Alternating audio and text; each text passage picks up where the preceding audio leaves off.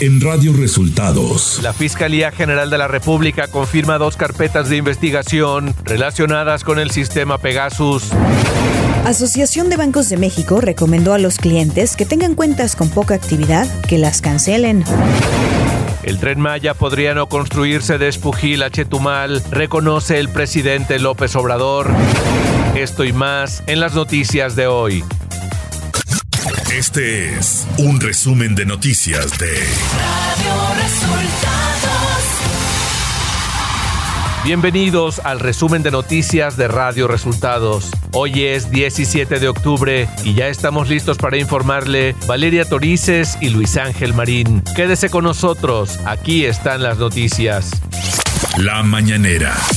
En la conferencia de prensa de este lunes, el presidente Andrés Manuel López Obrador reconoció que el tren Maya podría llegar solo hasta Espujil y no hasta Chetumal, como está previsto, debido a condicionamientos de comisarios ejidales. Y si aún así hay bloqueos y no nos dejan, se queda el tren hasta Espujil y no hay tren de Espujil a Chetumal. Nada más que se va a saber quiénes fueron los responsables de detener esta obra. Por el Día del Caminero, el presidente López Obrador anunció que su gobierno ha destinado alrededor de 22 mil millones de pesos para el mantenimiento de carreteras. Estamos destinando alrededor de 12 mil millones de pesos de mantenimiento de carreteras libres desde que llegamos, más alrededor de 10 mil millones de eh, también mantenimiento autopistas. El jefe del Ejecutivo Federal lamentó que a dos años de que termine su gobierno no logrará sanar el daño que provocó el neoliberalismo en México durante décadas. Sin embargo, confió en que la persona que lo suceda continúe con el proyecto de transformación. A mí me va a tocar este, resolver bastante, pero no voy a alcanzar a reparar todo el daño que ocasionó el neoliberalismo o neoporfirismo, porque fue peor que una pandemia, una peste, fue totalmente decadente para el país. Entonces, ya empezamos, si no nos toca eh, a nosotros terminar, los que vengan, yo estoy seguro que van a continuar con la misma política el presidente López Obrador llamó a la industria privada a que se intente rescatar a la empresa Aeromar y para facilitar el proceso propuso que su gobierno permitirá que se paguen en plazos los adeudos a la federación. Y ahorita tiene conflicto, problema Aeromar, porque este, tienen adeudos con el SAT, a los trabajadores. Y a esa línea, por ejemplo, quisiéramos nosotros que algún inversionista este, quiera participar y nosotros podríamos ayudar a que nos paguen en plazo, que primero atiendan a los trabajadores. Y lo del SAT, lo que tiene que ver con la deuda, que esté en plazo. Radio Resultados Nacional. La Fiscalía General de la República confirmó este domingo la existencia de dos carpetas de investigación relacionadas con el sistema Pegasus. Por medio de un comunicado, la dependencia detalló que la primera carpeta está relacionada con la adquisición por parte de la entonces Procuraduría General de la República del equipo Pegasus por la cantidad de 456 millones 843 mil 149 pesos, sin que existiera justificación para su celebración y evadiendo los procedimientos de licitación pública, así como el uso irregular de la partida de gastos de seguridad pública y nacional. El dirigente nacional del PRI, Alejandro Moreno Cárdenas, reiteró su rechazo a la reforma electoral propuesta por el presidente López Obrador, ya que dijo no estarán a favor de una iniciativa que violente el régimen democrático y sostuvo que de ninguna manera su partido podría participar en la pulverización del INE y del Tribunal Electoral del Poder Judicial de la Federación. El presidente nacional del PRD, Jesús Zambrano, advirtió que este instituto político será un firme impulsor de la alianza opositora democrática y progresista para ganar en el 2024. Durante el octavo pleno extraordinario del décimo Consejo Estatal del PRD Sonora, el dirigente perredista señaló que el partido tiene con qué derrotar a Morena en 2024.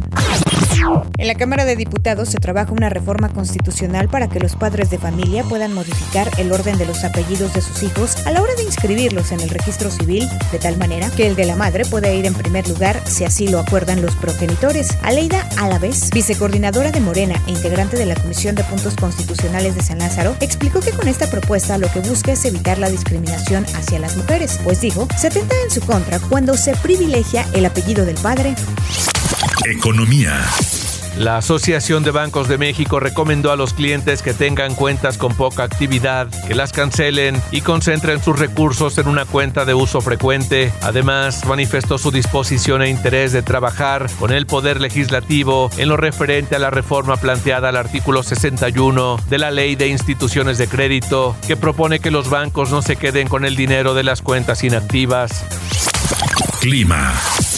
El Frente Frío número 4 se desplazará sobre el norte y noreste del país, originando lluvias puntuales intensas en zonas de Coahuila, Nuevo León y Tamaulipas, así como intervalos de chubascos en Chihuahua, Durango, Zacatecas y San Luis Potosí. Las lluvias estarán acompañadas de descargas eléctricas y posible caída de granizo. La masa de aire frío que impulsará el sistema generará viento de componente norte con rechas de 50 a 60 kilómetros por hora en Chihuahua, Coahuila, Nuevo León y Tamaulipas, además de posible formación de torbellinos y tornados en zonas de Nuevo León y Tamaulipas.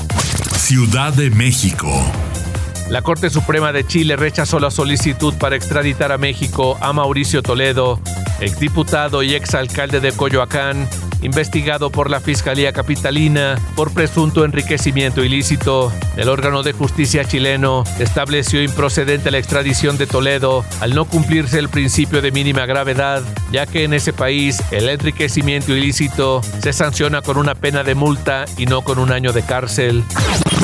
La Secretaría de Educación Pública, a través de la Autoridad Educativa Federal en la Ciudad de México, actualizó las medidas que se deben aplicar para el uso de cubrebocas en las escuelas públicas y particulares de educación básica en la capital del país, por lo que se mantendrá el uso de cubrebocas para la entrada al plantel por parte de estudiantes y personal. Además, dentro de las aulas o en cualquier espacio cerrado de la escuela, continúa su uso, mientras que en los espacios abiertos como jardines y canchas deportivas, el uso será opcional. Información de los estados.